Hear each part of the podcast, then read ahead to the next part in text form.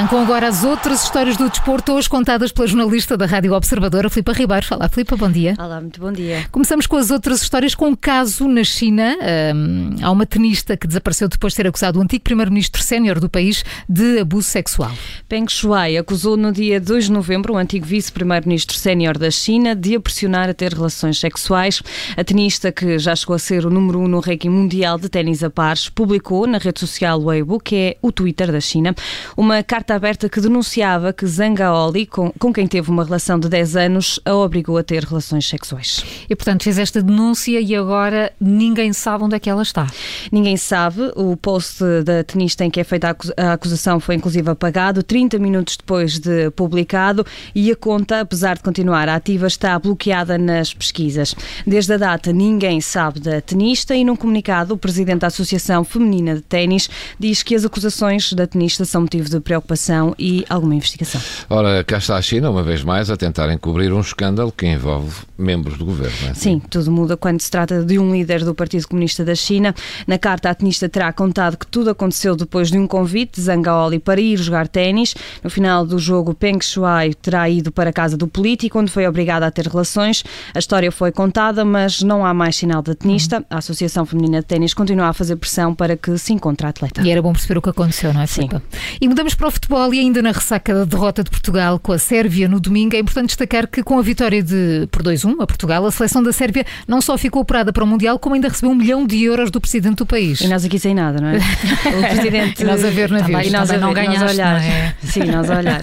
O presidente sérvio tinha feito essa promessa antes do jogo e tinha garantido que se a Sérvia vencesse Portugal, o governo daria um milhão de euros à seleção. Bom, aqui eh, só podemos tirar duas das duas uma, não é? Ou a Sim. Sérvia está aqui a nadar em dinheiro, ou o presidente não acreditava nada na seleção. Sim, então... me que era a segunda, mas. E deitou, a... Sim, deitou um milhão de euros só para parecer bem. Se e calhar prometeu assim, não é? Olha, se tiver. Júlio, eu, eu, acho que ouviram o campeão e nós a é, dizermos que Portugal era favorito era e portanto ele. Ah, deixa-me cá dizer que então, uma, vou prometer uma, uma, coisa impossível. Foi uma bela injeção de confiança.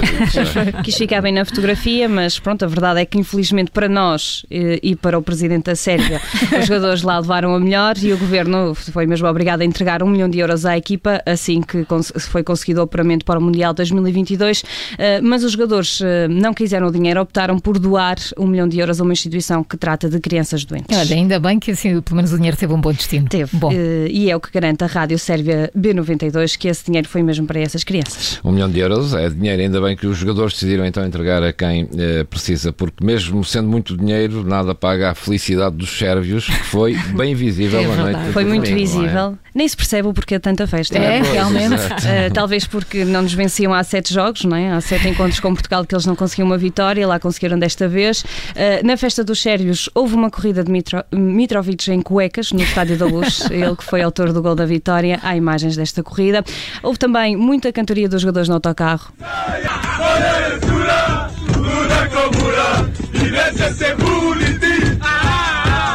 queres, queres traduzir, Filipe? Uh, uh, penso que. Vencemos ao Cristiano Ronaldo. É, yes, Mundial 2022. Também houve brincadeiras dos adeptos nas ruas. Olha, cá agora percebemos. Estes aqui optaram por passar uma noite a gozar connosco e vão Cristiano Ronaldo. Ainda hoje devem estar a festejar, digo eu. Sim. Apesar de nos gostar, temos de reconhecer o mérito, porque cá mantemos-nos claro. com esperança na nossa seleção, não é? Vamos então claro. aos playoffs.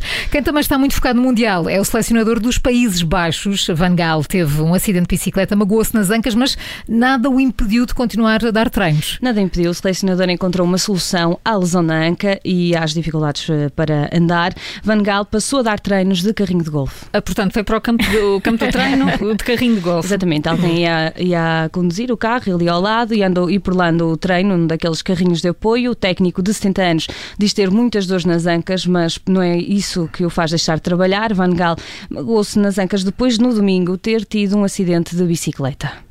Mas a malta dos Países Baixos é maneira de andar sempre de bicicleta, depois dá nisto, não é? Andam de bicicleta para tudo lá. Por Aliás, é, é muito por ser dos... cuidado com as ancas.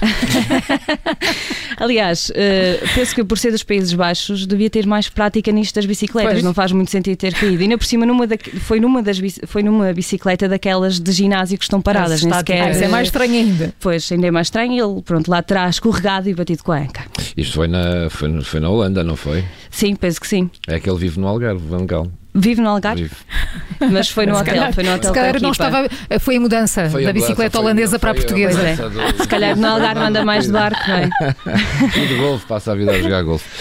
Pois é, mas olha, desequilibrou-se. Vamos ver hoje qual vai ser então o resultado destes treinos de carrinhos de golfe. Vamos Ou- ver, ou de vamos ver. golfe, Eles não é? jogam hoje com a Noruega, é um jogo decisivo para a equipa dos Países Baixos. E se o resultado for bom, talvez o carrinho da depois comece a ser um método para, ma- para mais treinadores Ca- com mais de cansam-se 60 menos. anos. Olha, É, até são para nós, até para nós aqui. O mesmo ditado, quem, quem não tem cão caça com gato, pode ser aplicado, Filipe, ao que aconteceu este fim de semana nos Jogos da Taça de Inglaterra. É verdade, chega-nos a história de um jogo entre dois clubes locais, Marine e Dunstan, a contar para a primeira eliminatória da Taça de Inglaterra. Este jogo, ao minuto 51, foi interrompido porque a luz foi abaixo no estádio Marine Travel Arena. Olha, quem nunca? Houve uma falha no quadro técnico, foi Sim. no quadro elétrico. Houve, houve uma falha e, e o que é que se faz quando a luz de um estádio falha ou a luz de uma casa? Oh, Chama-se o eletricista, com certeza. Pois é, mas neste caso chamou-se um jogador.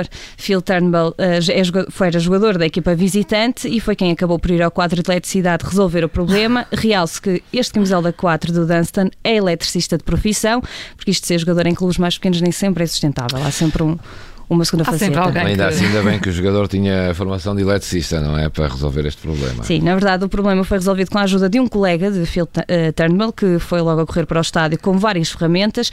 Os dois lá conseguiram dar vida ao quadro elétrico, ao elétrico do, do estádio e o jogo foi retomado. Espero que a equipa do jogador eh, eletricista tenha pelo menos vencido o jogo, já que foi o salvador da noite. Pois, mas parece que o jogador tem, é melhor na eletricidade do que propriamente no campo de futebol, porque a equipa eh, eh, deste eletricista perdeu o jogo e ficou de fora da competição. Portanto, é porque nasceu mesmo para a mais eletricidade. valia Tudo não ter resolvido. Mais valia É. não ter resolvido aquilo. O problema está mesmo na luz. A jornalista Filipe Ribeiro e as outras histórias do desporto nas manhãs 360. Obrigada, Filipe. Até amanhã. Obrigada, até amanhã.